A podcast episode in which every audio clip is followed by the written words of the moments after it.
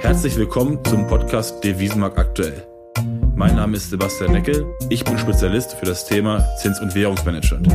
Mein Gesprächspartner heute ist Ulrich Stephan, Chefanlagestratege der Deutschen Bank. Ja, Uli, herzlich willkommen zum heutigen Podcast. Das erste Mal in der Zeit, dass wir uns nicht persönlich sehen können. Wir sind beide aufgrund des Coronavirus, der herumgeht, im Homeoffice.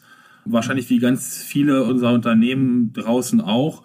Lass uns heute mal darüber sprechen, was die Notenbanken so in den letzten Tagen, letzten ein, zwei Wochen gemacht haben und wie du den Effekt auf die Märkte siehst und vielleicht auch einen gewissen Ausblick darüber geben, was passiert eigentlich in der Welt nach Corona. Ja, Sebastian, herzlich gerne natürlich dafür. Wir sind tatsächlich im Homeoffice, was weniger hoffentlich daran liegt, dass wir beide krank sind, als dass wir schlichtweg Vorsichtsmaßnahmen ergreifen und äh, unsere Teams ein wenig geteilt haben, um jederzeit arbeitsfähig zu sein.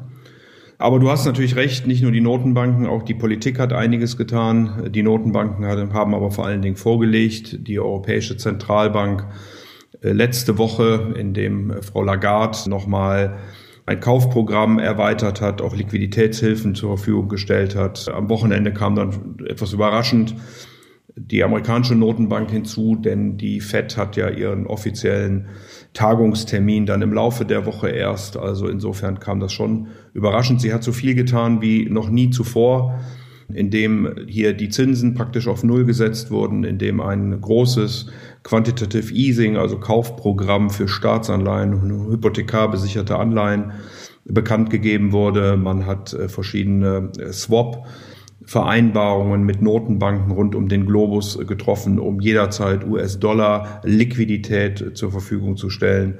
Und man hat eben auch betont, dass man all diese Dinge durchaus länger aufrechterhalten will und im Zweifelsfalle sogar noch mehr tun könnte. Die Märkte haben schon heute Nacht darauf ziemlich bösartig reagiert, muss man sagen. Es war offensichtlich Verwirrung. Man glaubt nicht so recht, dass die Notenbanken hier helfen können, sondern dass das natürlich nur äh, Medizin und Zeit kann. Das ist auch richtig. Nichtsdestotrotz ist, glaube ich, auch richtig, dass die Notenbanken hier mit Liquidität unterstützen, äh, damit die Märkte weiterhin funktionieren können. Das würde mich zu zwei Fragen bringen. Die erste Frage ist, wenn wir von vorne anfangen, die Leitzinsen, die ja gesenkt worden sind, wir befinden uns ja eh schon in einem extrem niedrigen Zinsumfeld ist das eigentlich ein Effekt, der ziemlich schnell verpufft? Siehst du das so? Und das Zweite ist, das Anleihenkaufprogramm, äh, was die EZB weiter ausgeweitet hat, äh, aber auch die FED, ist überhaupt noch ein Markt vorhanden?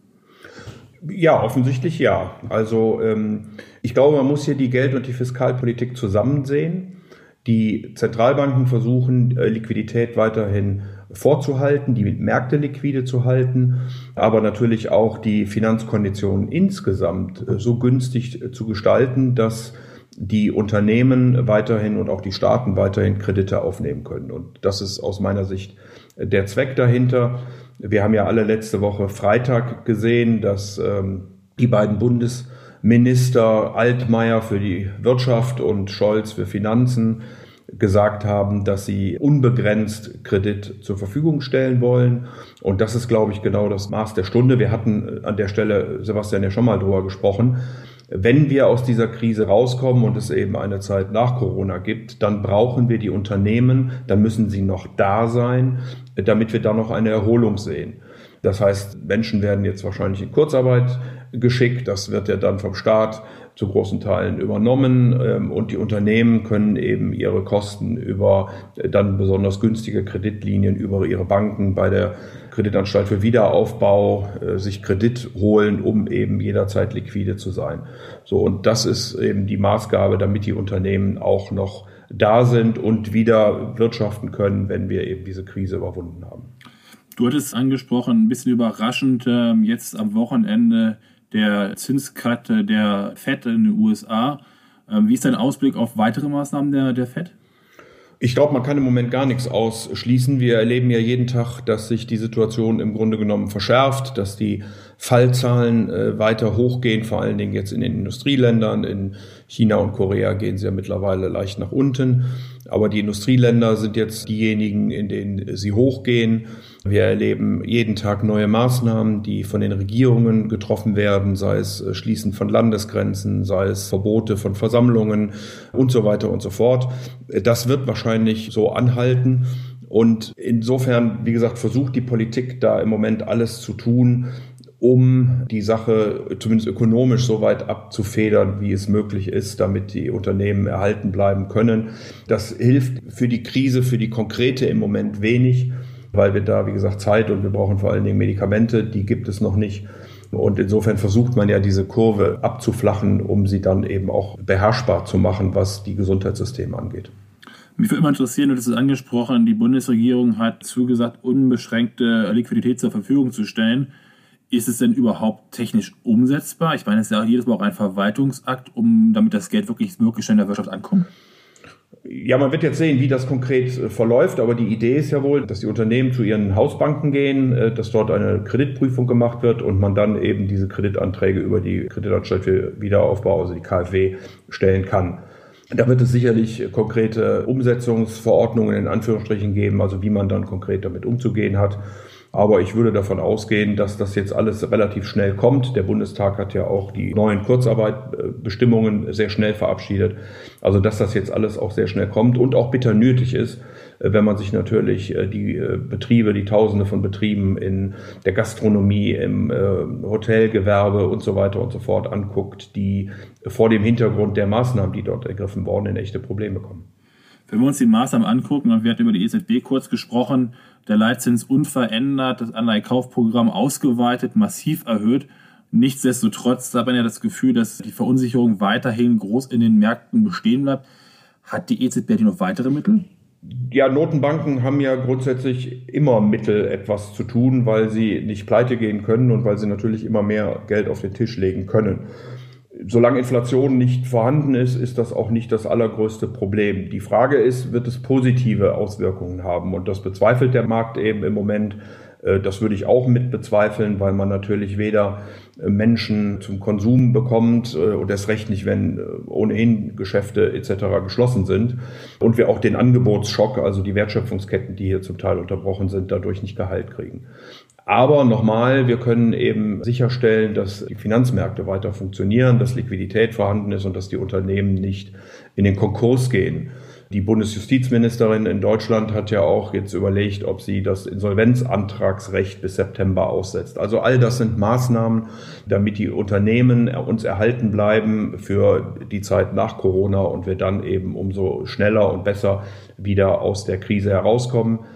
Die Bundesminister Altmaier und Scholz hatten ja auch gesagt, man hat einige Learnings gezogen aus der großen Finanzkrise, ähm, als eben gerade eine Stärke der deutschen Industrie ja war, dass man äh, die Menschen nicht entlassen hat, sondern dass man Kurzarbeit gewählt hat und dass man dann, als es dann wieder losging, auch sofort die Kapazitäten wieder hochfahren konnte. Und das ist aus meiner Sicht die Idee, die jetzt eben auch dahinter steckt. Es wird keine Hilfe äh, sein, jetzt dieses Virus zu bekämpfen oder da ad hoc jetzt für mehr Gesundheit zu sorgen. Das kriegen wir wirklich nur über Medizin ähm, und wie gesagt die Zeit hin, so dass diese große Bugwelle der Infizierten nicht in die Krankenhäuser auf einmal hineindrückt.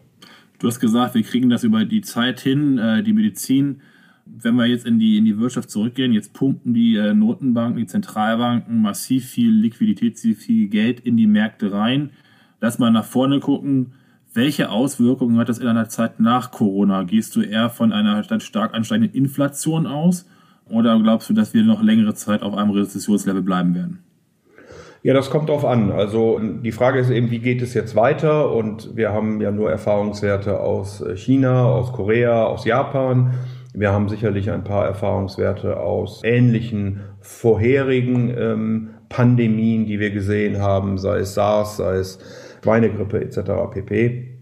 Und von daher kann man nur versuchen abzuleiten, wie lange das denn äh, dauern wird, aber wissen tut das heute eben keiner. Wenn es so verlaufen sollte, wie wir es in China und Korea gesehen haben, wobei die Maßnahmen ja auch sehr rigoros waren, dann müssen wir wohl mit ähm, sechs bis acht Wochen rechnen, bis dann ein Höhepunkt erreicht ist und die infizierten Zahlen bzw. die Zahlen der Neuinfizierten dann abnehmen. Und dann werden möglicherweise dann auch peu à peu langsam wieder äh, Dinge zugelassen, also Restaurants äh, eröffnet, Veranstaltungen zugelassen und so weiter und so fort. Aber wie gesagt, jetzt wird es zuerst mal eine Zeit äh, kommen, wo die Nachrichten eher nicht besser werden, befürchte ich, sondern die Fallzahlen eben weiter nach oben gehen. Hat das denn noch weitere Auswirkungen auch auf den Handelskonflikt USA-China? Oder ist das wirklich, du hattest letztes Mal gesagt, Europa, ähm, USA so ein bisschen erstmal in den Hintergrund geraten? Ist das auch kein Thema momentan mehr? Also ich hoffe, dass man äh, solche Dinge im Moment nicht tun wird. Da gab es ähm, vor zwei Wochen oder so mal Stimmen zu, gerade auch aus Amerika, die gesagt haben, das ist, glaube ich, im Moment nicht das Thema, um das man sich auch noch kümmern sollte, sondern jetzt geht es um die Krisenbewältigung. Insofern würde ich hoffen, dass alle Staaten jetzt ja kein weiteres Öl in das Feuer hineinschütten. Ganz im Gegenteil, es gibt ja erste Rufe, ein G20-Meeting, ein außerordentliches abzuhalten Heute war terminiert, dass sich die G7 zusammen telefonieren, um Maßnahmen zu finden. Also ich glaube, was wir brauchen, ist wirklich eine konzertierte Aktion verschiedener Länder über Geldpolitik, über Fiskalpolitik, aber natürlich auch über die Gesundheitssysteme hinweg. Die Chinesen fangen an ähm, oder haben schon einige medizinische Hilfsmittel Richtung Italien geschickt und da brauchen wir jetzt wirklich ein, eine Weltgemeinschaft, die dieser Krise begegnet. Wir haben die Corona-Krise auf der einen Seite oder den Virus auf der anderen Seite, haben wir natürlich auch den Konflikt zwischen der OPEC und Russland bezüglich der Ölpreise, Ölfördermengen. Gibt es da mittlerweile Veränderungen, Annäherungen? Wie siehst du das? Ich habe bisher dort wenig Bewegung gesehen. Das Ganze ist natürlich immer zweigeteilt. Auf der einen Seite die Konsumenten von Öl profitieren eher, weil der Ölpreis jetzt deutlich tiefer ist. Sie haben dann mehr Geld in der Tasche für andere Dinge wenn sie das denn überhaupt ausgeben können, aber dann eben für eine Zeit nach Corona. Diejenigen, die Erdöl produzieren, sind sicherlich negativ davon betroffen. So, insofern gibt es im Moment wenig Annäherung. Es ist, glaube ich, auch weniger ein ökonomisches als mehr eine politische Sache.